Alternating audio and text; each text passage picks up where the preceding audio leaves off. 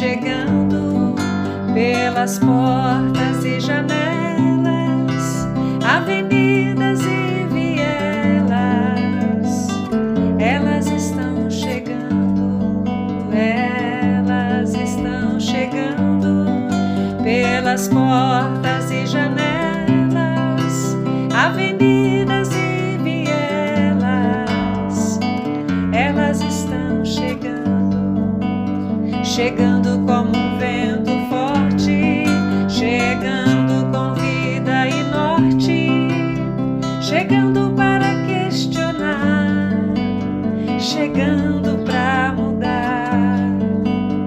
chegando sempre com doçura, chegando para juntar as forças, chegando para encantar, chegando para alegrar.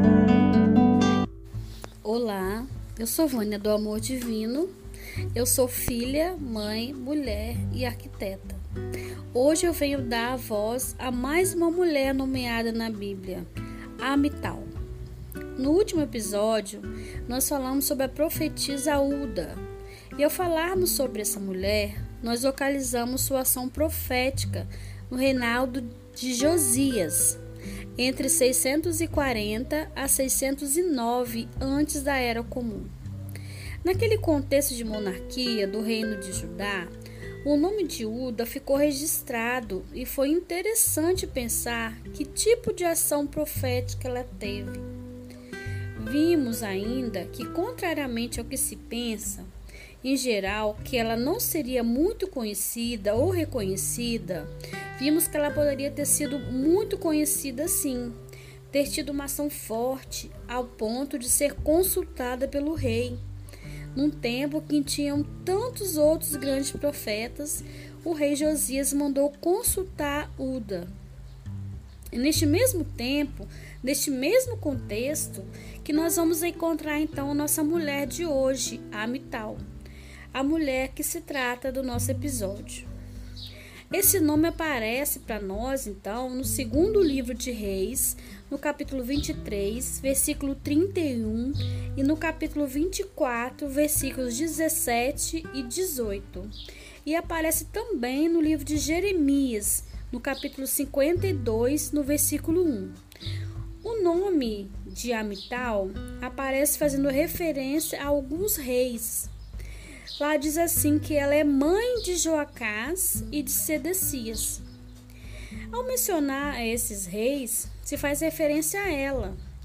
E a mãe se chamava Amital. Sobre ela se diz que era filha de Jeremias de Lebna.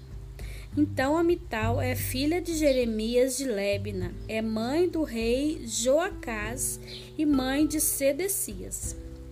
Ao pesquisar quem eram esses reis, nós vamos ver que eram dois filhos de Josias, esse mesmo rei que nós falamos no episódio anterior ao tratar de Uda.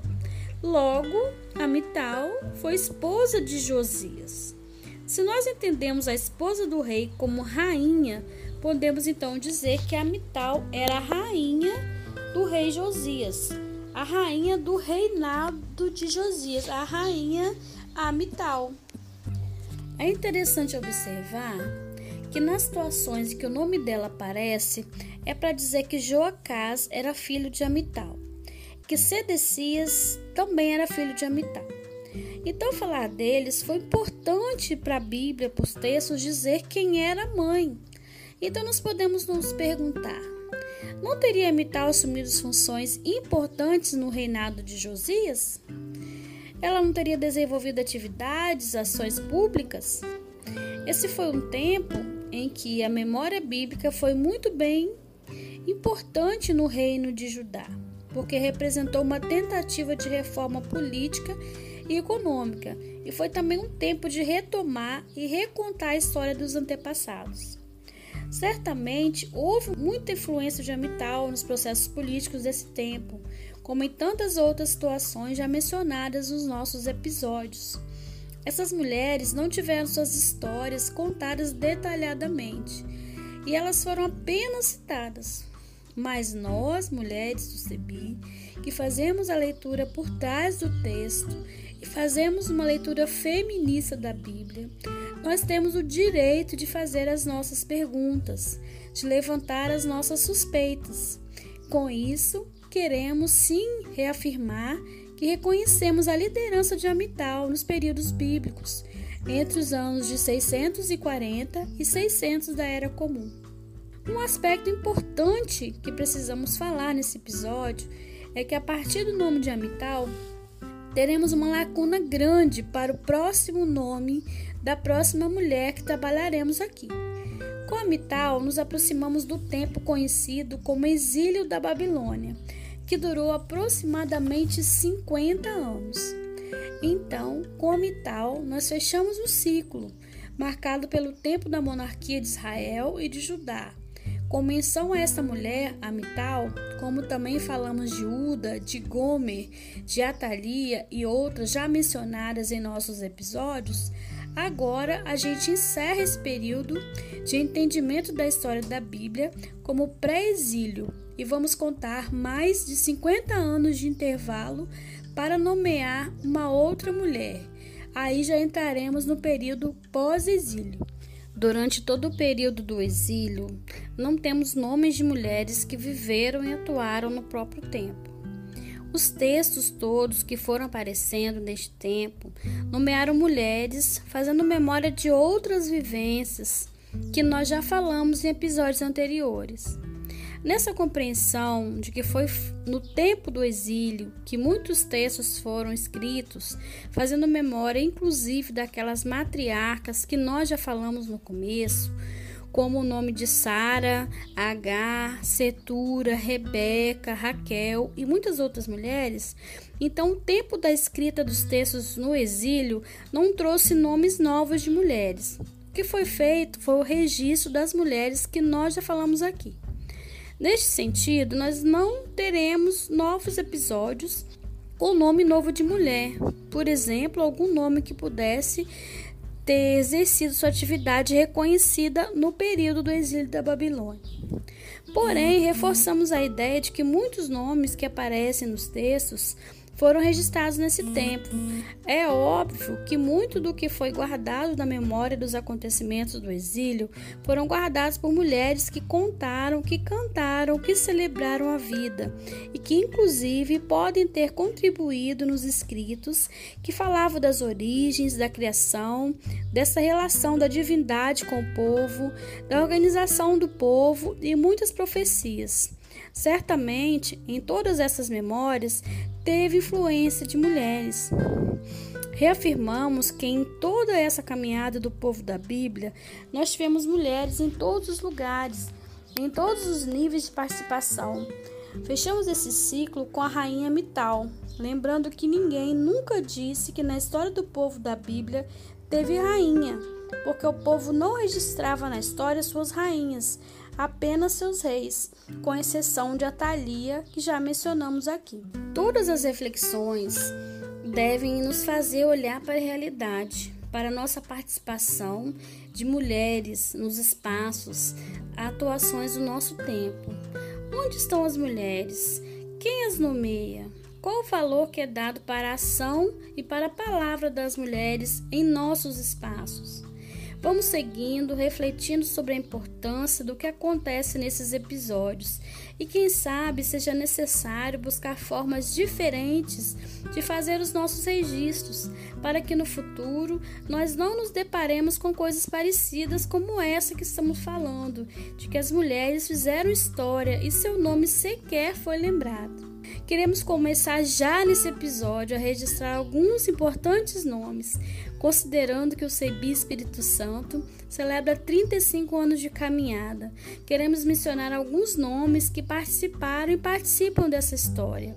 Ao mencionar alguns nomes, nós queremos trazer presente, marcar a nossa história, muitas mulheres que são as responsáveis pela caminhada dos 35 anos de vivência na leitura popular da Bíblia no Espírito Santo. Trazer seus nomes, o que elas fazem, qual papel que elas desempenham na sociedade, qual papel que elas desempenham no CEBI e todos os outros ramos de atuação em qual elas estão inseridas. Então eu trago mulheres, mães, filhas cidadãs, arquitetas, professoras, advogadas, jornalistas, ativistas, religiosas, donas de casa. Eu trago Arlete, Assunta, Auxília, Bernadette, Claudete, Delaí, Elaine, Eliette, Elisete, Eusabete, Fabiola, Fátima, Fatinha, Franciele, Helena, Elivete e Yara. Eu trago artesãs, mestres, doutoras, assistentes sociais, produtoras rurais, pastoras, operárias. Trago irmã Luísa, Ivanilda, Ivonete, Isalete, Joana, Larissa, Laurinha, Luciene, Lucília, Luísa, Madalena, Maria, Marinas, Marinalva, Marisa, Marli. Trago aposentadas, estudantes, secretárias, feministas, negras, brancas, indígenas, LGBTQIA, farmacêuticas. Trago Mayra, Nádia, Nathalie, Odete, Penha Dalva, Gisele, Raquel, Raquel Passos, Rosa, Roseli. Trago guias turísticos, trago administradoras, poetas, cantoras. Trago Ruth, Sidneia, Sofia, Sueli, Teresa, Vânia, Toninha. Trago essas mulheres profetisas, profetisas dos novos tempos. Elas estão chegando. Elas já chegaram. Nós chegamos. Nós estamos aqui. E dessa vez nós ficaremos registradas na memória na nossa memória, na memória do CEBI, desses 35 anos e dos próximos, dos, de muitos que virão ainda. Essas mulheres que chegaram, que estão chegando, que ainda chegarão, que fazem história e que trabalham e que lutam, que estão em todos os lugares. Dessa vez nós não deixaremos passar em branco, não estaremos somente seu nome, mas toda a sua caminhada, toda a sua atuação elas chegaram. Vem chegando, gente. Sejam bem-vindas. Cheguem cada vez mais. E daqui para frente, a gente muda de fase, a gente vai entrar no período de pós-exílio e teremos muitas outras mulheres que estão chegando junto conosco. Chegando para sarar as juntas, chegando para juntar as forças, chegando para construir chegando para